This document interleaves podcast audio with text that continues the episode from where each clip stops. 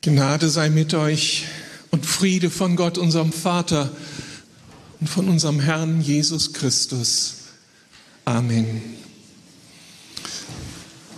In einer kleinen Predigtreihe zum Neustart in unseren bald fertiggestellten Räumen im Altbau darf ich heute Morgen predigen zum Thema unsere Gemeinde, ein Mehrgenerationenhaus. Was für eine Freude, zu einer Gemeinde zu gehören, in der sich so viele unterschiedliche Generationen einfinden.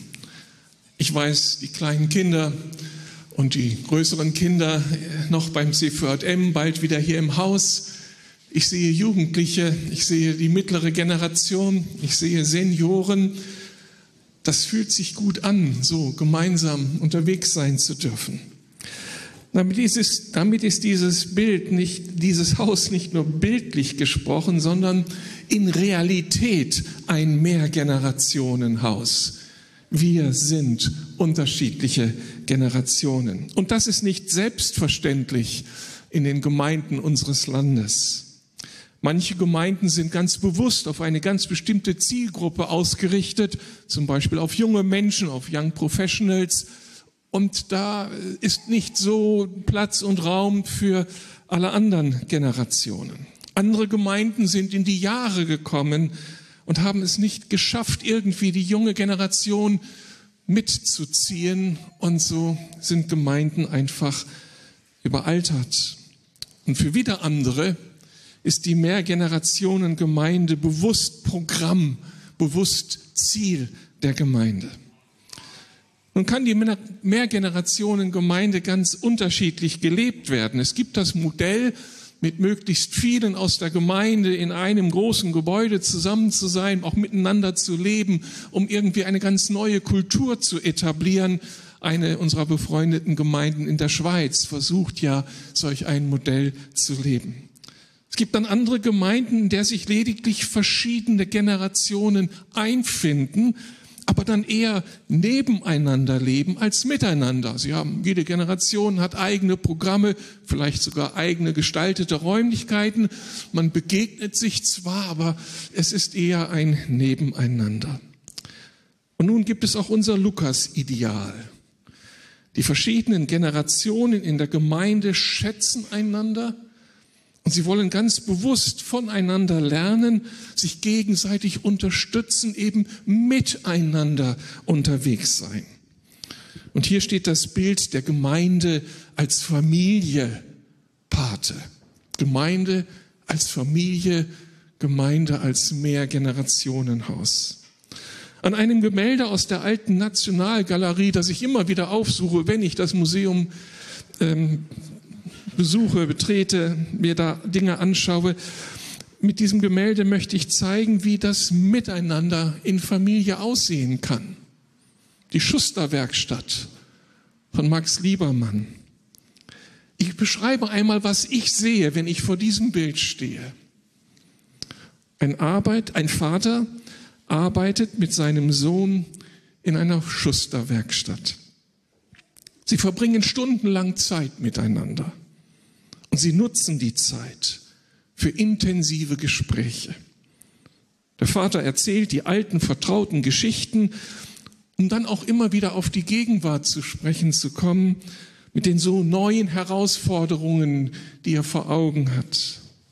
Dabei kommen auch seine Sorgen und seine Fragen zur Sprache. Der Sohn der Familie ist voll dabei. Er arbeitet sehr konzentriert, strotzt dabei vor Ehrgeiz, denn er will es irgendwie dem Vater zeigen. So messen sie ihre Kräfte miteinander. Wer schafft mehr Absätze oder Sohlen an einem Vormittag? Wer wird zuerst müde? Nach vielen Stunden werden sie ihre Arbeit beschließen. Und dann wird der Vater seinem Sohn beim Abendessen liebevoll auf den Oberarm boxen und ihm sagen, du bist schon richtig gut. Ich muss mich ganz schön anstrengen, um mit dir mitzuhalten. Weißt du, dass du mein ganzer Stolz bist? Und dann werden sie noch eine ganze Weile am Abendbrotstisch sitzen und fachsimpeln über die Qualität des Leders, über Passformen, über die neue Schuhmode. Und der Junge wächst irgendwie über sich selbst hinaus, sieht sich immer mehr als Partner seines Vaters und hat längst vergessen, dass er erst 14 Jahre alt ist. In ihm formt sich durch dieses Miteinander jeden Tag mehr eine Persönlichkeit. Er findet zu seiner männlichen Identität. Er probiert seine Gaben aus. Er lernt sich zu disziplinieren. Er inhaliert die Weisheit des Vaters in diesen Gesprächen. Und in ihm formt sich eine ganz kraftvolle Arbeitsethik, ein ganz attraktives Familienmodell und vielleicht auch eine Vorstellung davon, was diese Gesellschaft zutiefst braucht. Diese Keimzelle von Familie, wo es ein Miteinander gibt. Das Generationen miteinander kann also so viel mehr sein als ein Generationen nebeneinander. Und wenn auch dieses Miteinander, so wie es hier fast idealistisch dargestellt, so heute nicht mehr einfach zu realisieren gilt, oder es kann nicht mehr so realisiert werden, so finden sich doch Wege im Miteinander der Generationen, genau das erlebbar zu machen, was hier zwischen zwei Generationen geschieht. Auch heute noch ist es möglich, dass wir gemeinsam unterwegs sind gemeinsam anpacken, voneinander lernen, einander bestätigen, einander korrigieren, einander schützen, Fans voneinander sind, Cheerleader voneinander sind und die Sehnsucht haben, dass alle Generationen mitkommen und gesegnet sind. Dieses Generationen miteinander, das Lernen voneinander und miteinander, ist sowas von wünschenswert. Aber die Realität zeigt, dass das eben nicht selbstverständlich ist in einer Zeit des Individualismus. Im Gegenteil, das Miteinander der Generationen liegt in unserer Gesellschaft im Argen. Es funktioniert nicht mehr, dieses vertrauensvolle Miteinander unterwegs sein an ganz vielen Stellen. Und es fängt schon in der Familie an. Wie sollen die Kinder von den Eltern lernen, wenn es kaum noch gemeinsame Mahlzeiten gibt, wenn man kaum noch miteinander spricht und diskutiert und all das bewegt, was Generationen halt ausmacht? Und wie viel schwieriger ist es für Kinder, von den Eltern zu profitieren, wenn eben die Familie auseinandergebrochen ist. Wir spüren, dass dieses Miteinander nicht mehr selbstverständlich ist. Und auch für uns als Gemeinde gilt, es ist nicht selbstverständlich, dass wir es leben und wir müssen immer wieder ganz bestimmte Entscheidungen treffen, wenn wir diesen Wert wirklich realisieren wollen. Und dann wird er uns einiges abverlangen. Das ist kein Selbstläufer. Wenn wir dem Gedanken des Generationen miteinanders nachspüren wollen, werden wir durch die Bibel auf eine gute Fährte gesetzt und bekommen wir Appetit darauf, genau das auch heute leben zu wollen. Schon im Alten Testament wird der Gott, den wir gerade angebetet haben, als der Gott der Generationen vorgestellt. Er ist der Gott des Abrahams, der Gott Isaaks, und der Gott Jakobs. Unser Gott, ein Generationengott, ein Fan von Generationen, der sich darin ausdrücken möchte, der jede Generation damit segnen möchte. Und dann fordert er Israel geradezu auf, das ernst zu nehmen, dieses sich investieren in eine nächste Generation, das selbst empfangene Erbe und damit ist auch das geistliche Erbe gemeint, die Grundüberzeugungen, die einen Menschen prägen im Blick auf Gott, das zu transferieren an die nächsten Generationen. Der Psalm 78 spricht da so eine deutliche Sprache. Da heißt es, denn Gott hat ein Zeugnis aufgerichtet in Jakob, damit ist Israel gemeint, und ein Gesetz aufgestellt in Israel. Und er gebot unseren Vätern, sie ihren Söhnen kundzutun, damit die künftige Generation sie könne, kenne, die Söhne, die geboren werden sollten und auch sie aufständen und sie ihren Söhnen erzählten. Und das Ziel dieses Transfers ist, damit alle sie auf Gott ihr Vertrauen setzten und die Taten Gottes nicht vergäßen und seine Gebote befolgten ein Generationen-Miteinander, ein Transfer von Segnungen, von Erfahrungen, von Weisheit, auch von materiellen Gütern an die nächsten Generationen. Das wurde dann auch praktisch gelebt und sehr konkret gelebt. Wunderschöne Beispiele, wie da Männer aus einer älteren Generation sich investierten in eine jüngere Generation, ein Mose in Josua, ein Elisa in ein Elia in Elisa und wieder was aufwächst und wie die einen von den anderen profitieren. Es ist keine Einbahnstraße, sondern beide Seiten profitieren voneinander. Und im Neuen Testament wird der Gedanke fortgesetzt. Da braucht Paulus sehr bewusst den Begriff, ich bin ein Vater. Nicht ein leiblicher Vater, sondern ein ein geistlicher Vater für meine geistlichen Söhne und Töchter. So heißt es in 1. Thessalonicher 2, Vers 11. Ihr wisst, dass wir uns um jeden einzelnen von euch gekümmert haben, wie ein Vater um seine Kinder. Wir haben euch ermahnt und ermutigt und mit allem Nachdruck daran erinnert, wie wichtig es ist, ein Leben zu führen, durch das Gott geehrt wird. Ganz klar.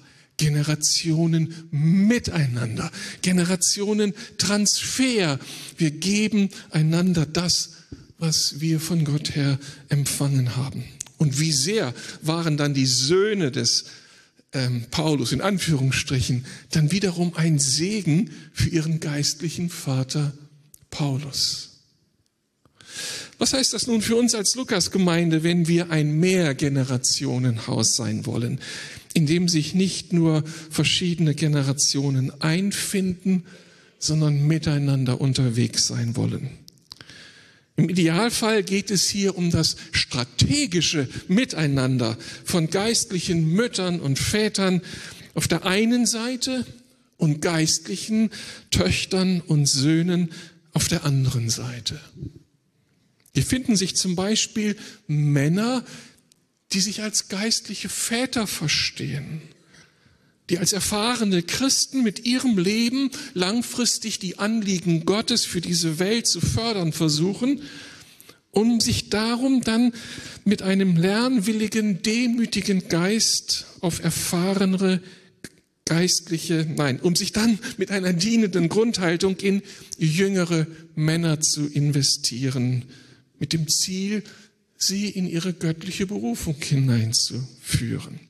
Oder hier finden sich Frauen, geistliche Töchter, die als jüngere Christinnen mit ihrem Leben, Leben ebenfalls Gott zur Verfügung stellen wollen und die sich darum mit einem lernwilligen, demütigen Geist auf erfahrenere geistliche Frauen einlassen, um von ihnen gefördert zu werden, um in die eigene Berufung hineinzuwachsen und um dabei selbst der älteren Generation eine Unterstützung zu sein. Das Mehrgenerationenhaus der Lukasgemeinde möchte gerne geistliche Väter und Mütter sehen, die sich um geistliche Töchter und Söhne kümmern. Und geistliche Töchter und Söhne, die begeistert sind, dass es da geistliche Väter und Mütter gibt und miteinander dann unterwegs sind. Dieses Modell bietet so viele Chancen, Segnungen, machen unser Leben reich, wenn wir uns darauf einlassen. Dieses Konzept spiegelt zuerst und zutiefst das Wesen Gottes selbst wieder. Gott ist Einheit in Vielfalt, gegenseitige Wertschätzung und Unterstützung und Ergänzung. Jede Person in drei einen Gott nimmt eine andere Funktion wahr. Und sie sind begeistert voneinander. Es ehrt Gott, wenn wir so ein Miteinander realisieren der Wertschätzung, der gegenseitigen Ergänzung. Und wir sehen, wie Jesus selbst mit diesem Herzschlag unterwegs ist, mit einer Begeisterung und Hingabe und Liebe und einer Ehrfurcht seinem Vater gegenüber. Wenn er ausdruckt, ich, will nur das tun, was ich den Vater tun sehe. Das spürt man, diesen Wert von Jesus vorgelebt. Also wenn wir uns auf dieses Konzept einlassen, dann klinken wir uns ein, was zutiefst im Wesen Gottes verankert ist. Und ich sage es mal ganz platt, ich glaube, das Herz Gottes schlägt höher, wenn er uns so unterwegs sieht. Und er ist begeistert und will alles investieren, was wir brauchen, damit dieses Miteinander möglich wird. Eine zweite Chance, die nächste Generation kommt bei diesem Konzept des Mehrgenerationenhauses in den Genuss eines geistlichen Zinseszins. Das ist richtig, Zinseszins? Erntet also die Früchte der Vorväter und der Vormütter. Eine, ein wunderbares Prinzip. Eine nächste Generation, die sich auf eine vorausgehende Generation einlässt und bereit ist, von ihr zu profitieren, muss nicht wieder bei Null anfangen, muss nicht das Rad neu erfinden, muss nicht alles aus sich selbst hervorbringen, sondern startet irgendwie auf einer Plattform, die vorbereitet ist, auf der man nun sein eigenes Lebenshaus bauen kann und wenn das gelingt, ist die neue Plattform für die nächste Generation noch einmal breiter und stabiler geworden. Wir profitieren von denen, die uns vorausgegangen sind, wenn wir diese Mentalität entwickelt haben. Ich brauche die, die uns vorangehen.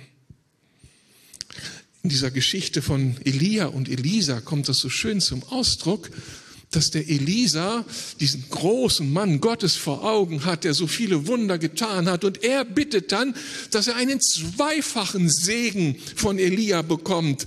Und genau das passiert.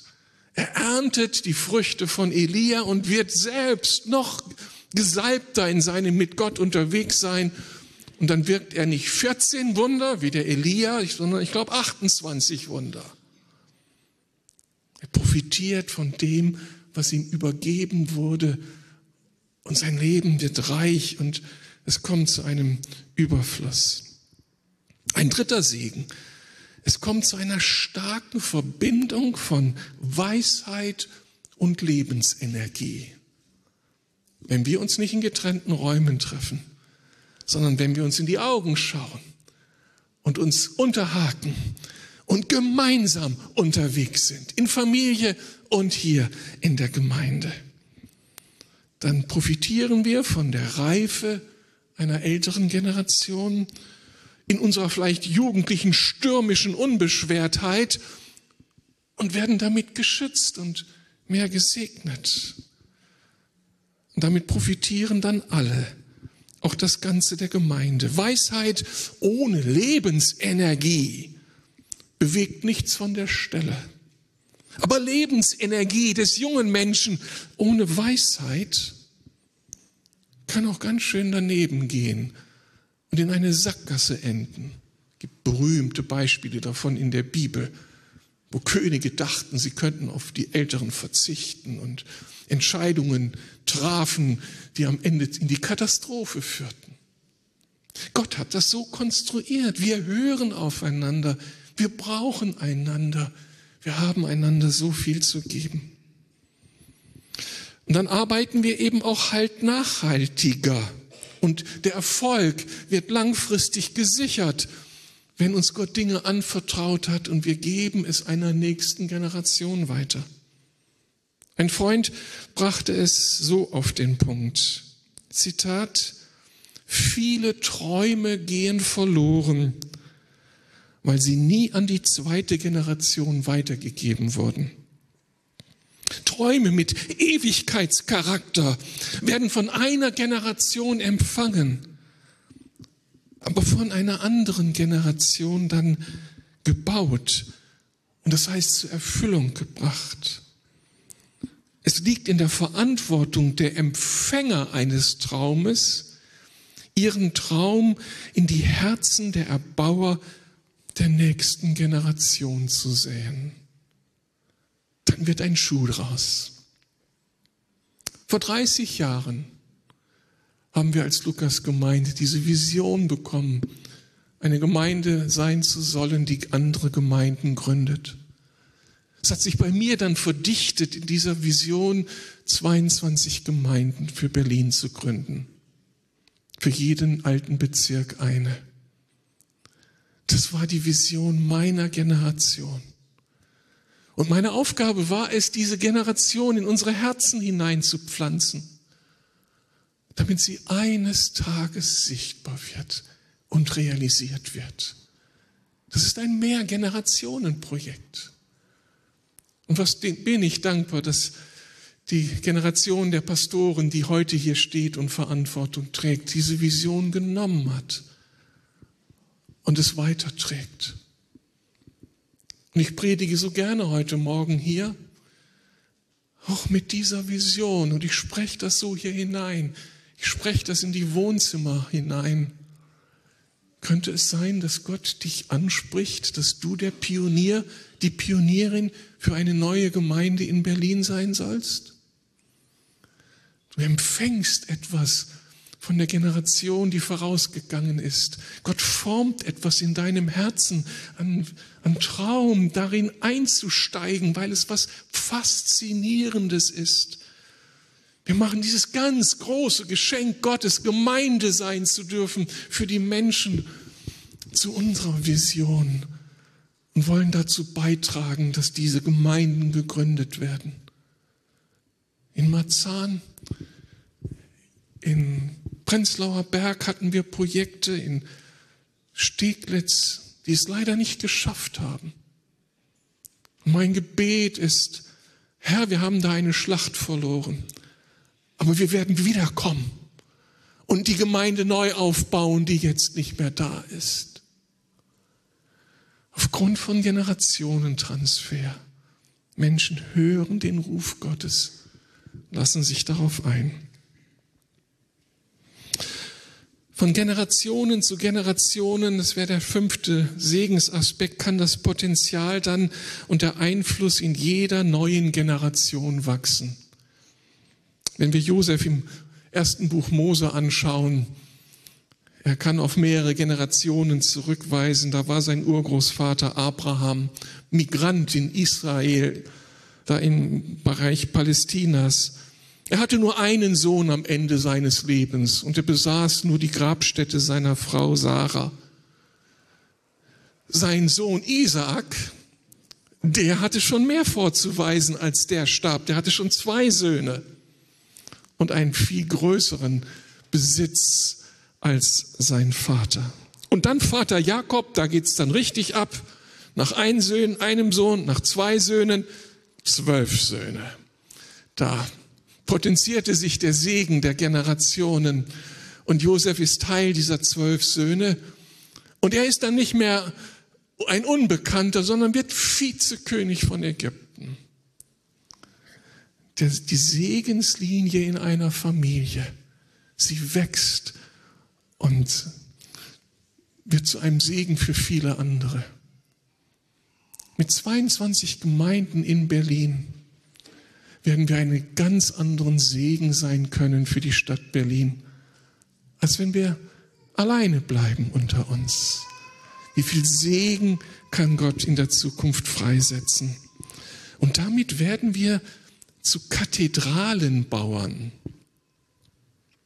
Ein schönes Bild, das ich immer wieder vor Augen habe. Eine Kathedrale wird über Generationen gebaut. Und die erste Generation fängt an, sie legt die Fundamente, sie bringt die Materialien herbei und vielleicht gelingt es der ersten Generation, den Ostchord aufzubauen. Ein kleiner Raum, meterhohe Wände, das ist das, was die erste Generation geschafft hat. Und sie weiß genau, wir werden nie die Vollendung dieser Kathedrale sehen. Die nächsten Generationen werden es sehen. Aber sie haben ein Fundament geschaffen, eine Vision, einen Plan entwickelt. Und am Ende wird gefeiert werden. Ich weiß nicht, ob ich das sehen werde, 22 Gemeinden in Berlin. Ist auch völlig egal. Ich möchte es dann spätestens im Himmel feiern, dass die Generationen Gottes Ruf aufgenommen haben und in Berlin etabliert haben. Bleibt die Frage, wie wir dieses Ideal des Generationen miteinander praktisch voranbringen können. Wie kann das sich realisieren hier in unserer Mitte? Der erste Aspekt. Ein Generationen miteinander braucht das Gebet um die eigenen Herzensveränderung. Das ist nicht uns so mitgegeben, dass wir bereit sind, uns in eine nächste Generation zu investieren oder bereit sind, uns etwas sagen zu lassen von Leuten, die uns vorausgegangen sind. Wir leben in dieser Zeit des Individualismus. Die bildet das Kontrastprogramm zur Kultur des Generationen miteinanders. Und sie färbt eben ab auf unser Denken und Fühlen und Handeln. Hier brauchen wir Veränderung. Und da gibt es dann diesen Vers aus Maleachi 3. Da geht es darum, dass etwas in den Herzen der Menschen sich verändert. Und da sagt Gott, siehe, ich sende euch den Propheten Elia.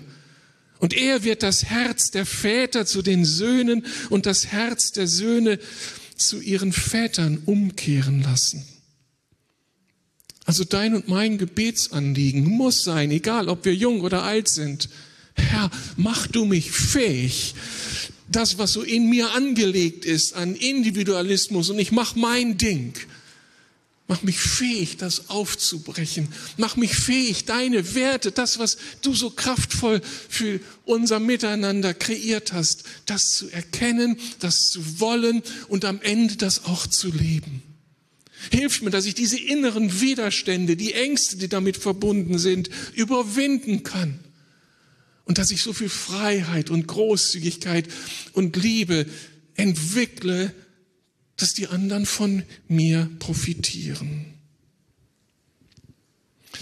Ein zweiter Aspekt, um das konkret zu machen, ein Generationen miteinander wird attraktiv, wenn wir Älteren einer jüngeren Generation etwas vorleben, was für sie am Ende wirklich wünschenswert ist. Wenn wir einen lebendigen Glauben vorleben und nicht einen abgegessenen, der uns selbst nicht mehr begeistert, der uns selbst nicht aufgeblüht sein lässt vor Gott.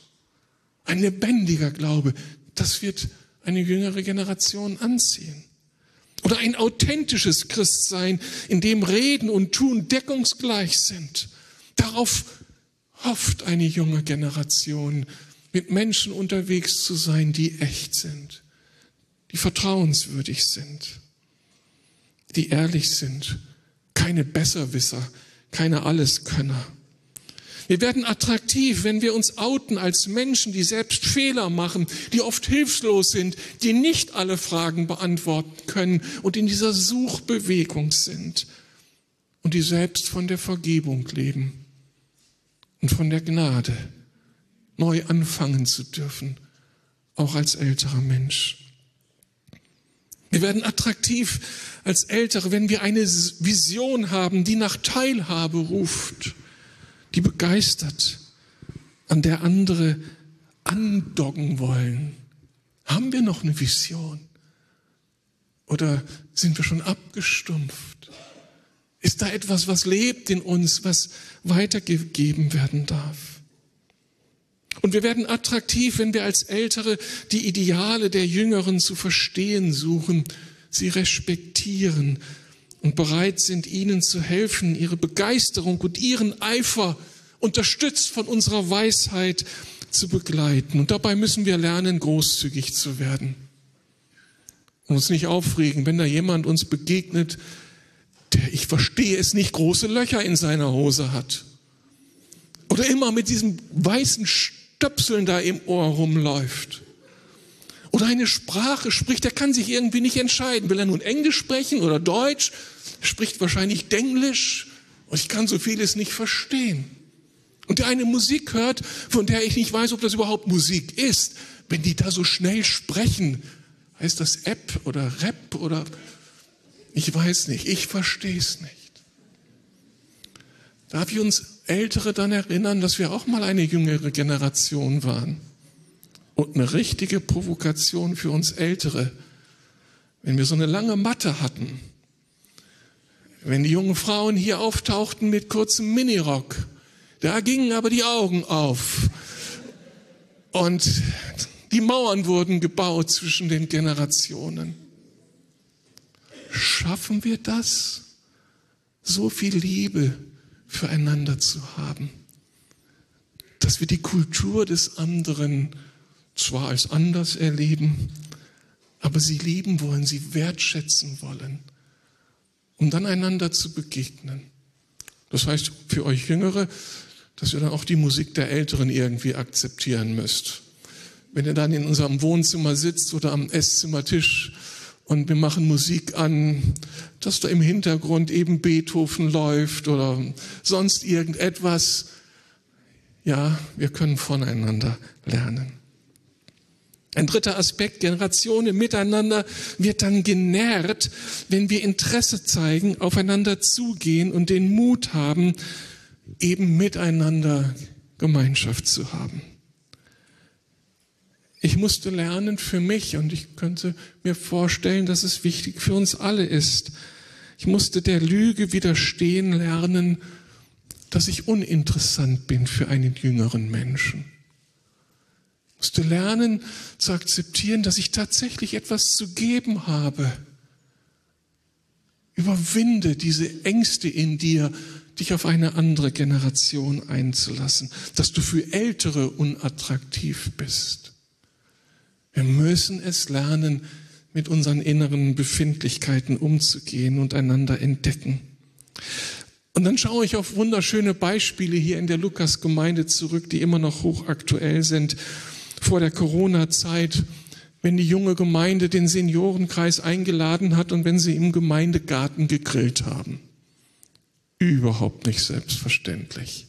Und umgekehrt, wenn dann der Seniorenkreis natürlich auch die jungen Leute eingeladen habe. Ich weiß nicht, ob zum Kaffee und Kuchen oder zum Bürstchengrillen, aber irgendwie war das eine gute Zeit.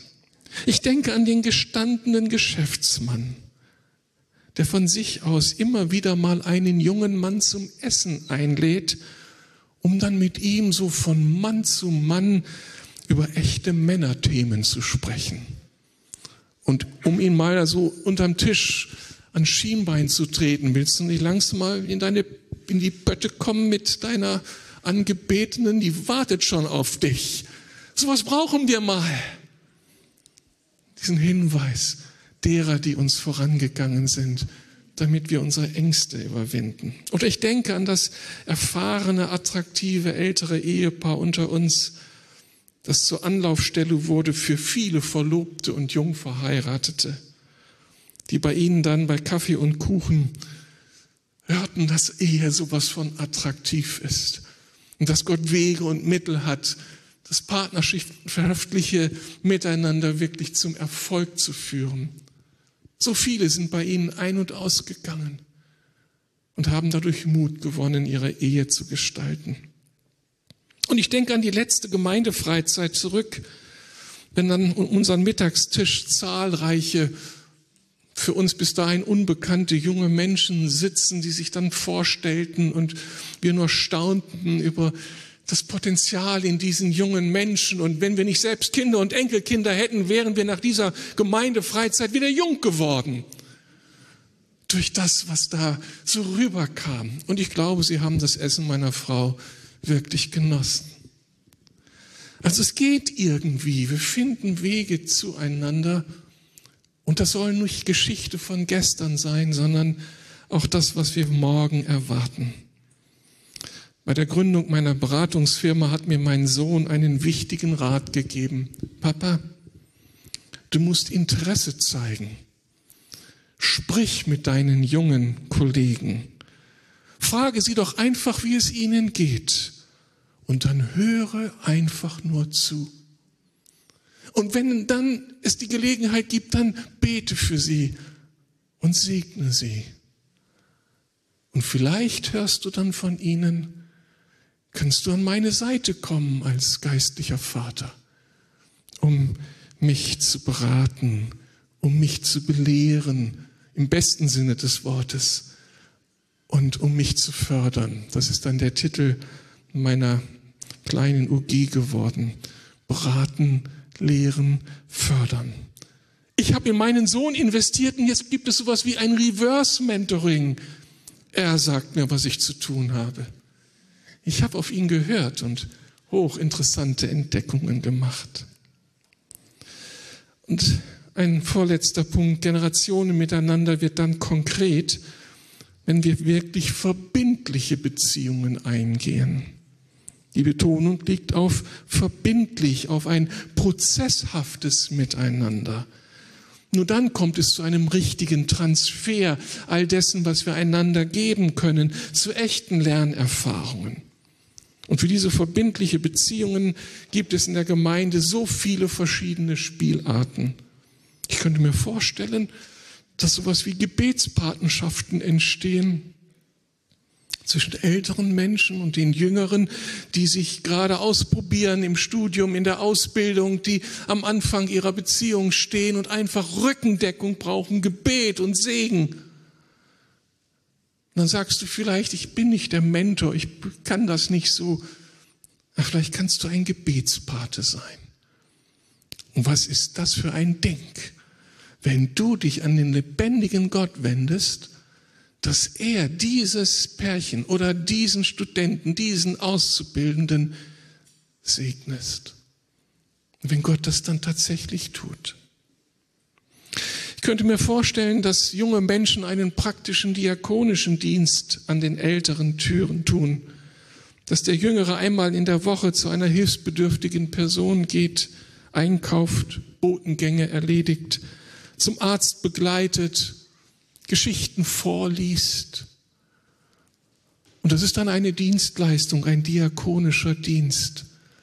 Aber meine Erfahrung war, wenn ich als Pastor dann ältere Menschen besuchte, immer bin ich auch irgendwie beschenkt zurückgegangen.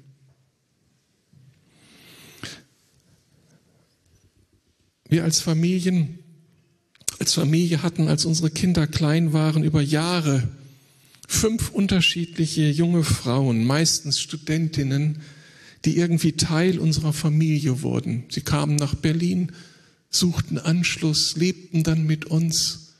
Und heraus kam eine Win-Win-Situation. Sie hatten Familie, unsere Kinder hatten auf einmal große Geschwister und wir hatten neue Freiräume, mussten unsere Kinder gut aufgehoben. Was für ein Segen, wenn wir hier anfangen, einander zu vertrauen und einander zu dienen. Und schließlich gibt es da die Mentoring- oder Coaching-Beziehungen, wenn wir verbindlich miteinander unterwegs sind und wir versuchen als Ältere mit unserer Lebenserfahrung jüngeren Menschen zu helfen, ihren Weg in ihre Berufung hineinzufinden. Sich so verbindlich aufeinander einzulassen, braucht Mut und Geduld. Wir sind nicht immer die idealen Partner füreinander. Und vielleicht lassen wir uns auf einen Menschen ein und es funktioniert irgendwie nicht. Da funkt etwas nicht zwischen uns. Deswegen ist das ganze Prinzip nicht in Frage gestellt. Dann ist unser Miteinander halt jetzt nicht so kraftvoll. Aber vielleicht gibt es da die Alternative. Dann segnen wir einander und finden einen anderen, der zu uns passt. Auch das ist Realität und können wir gestalten. Das Wichtigste darum zum Schluss. Für uns alle gilt gleichermaßen, dass das Miteinander von Jung und Alt umso kraftvoller gelingen kann, als wir uns jeweils selbst verstehen als Töchter und Söhne des himmlischen Vaters. Und das ist nicht nur etwas, was für den jüngeren Menschen wichtig ist, dass er Gott als Vater erkennt und von ihm her diesen Zuspruch bekommt von Identität, du bist mein geliebter Sohn, du bist meine geliebte Tochter. Das brauchen wir auch als Ältere immer wieder und wir müssen uns dessen immer wieder gewiss werden. Wenn das geschieht, wenn ich selbst Sohn oder Tochter bin meines himmlischen Vaters, dann kann unser Miteinander unglaublich kraftvoll werden. Dann habe ich eine innere Sicherheit. Dann brauche ich die anderen nicht mehr zu fürchten. Dann muss ich da nicht meine Spielchen spielen, dominieren und manipulieren, sondern dann bin ich frei, dem anderen zu begegnen. Als jemand, der von Gott geliebt und beschenkt ist, darf ich dann weitergeben, was ich empfangen habe. Die Lukas-Gemeinde als Mehrgenerationenhaus wird dann attraktiv geliebte Realität. Gott, der Vater im Zentrum. Er gibt uns Identität, wir leben von seiner Liebe.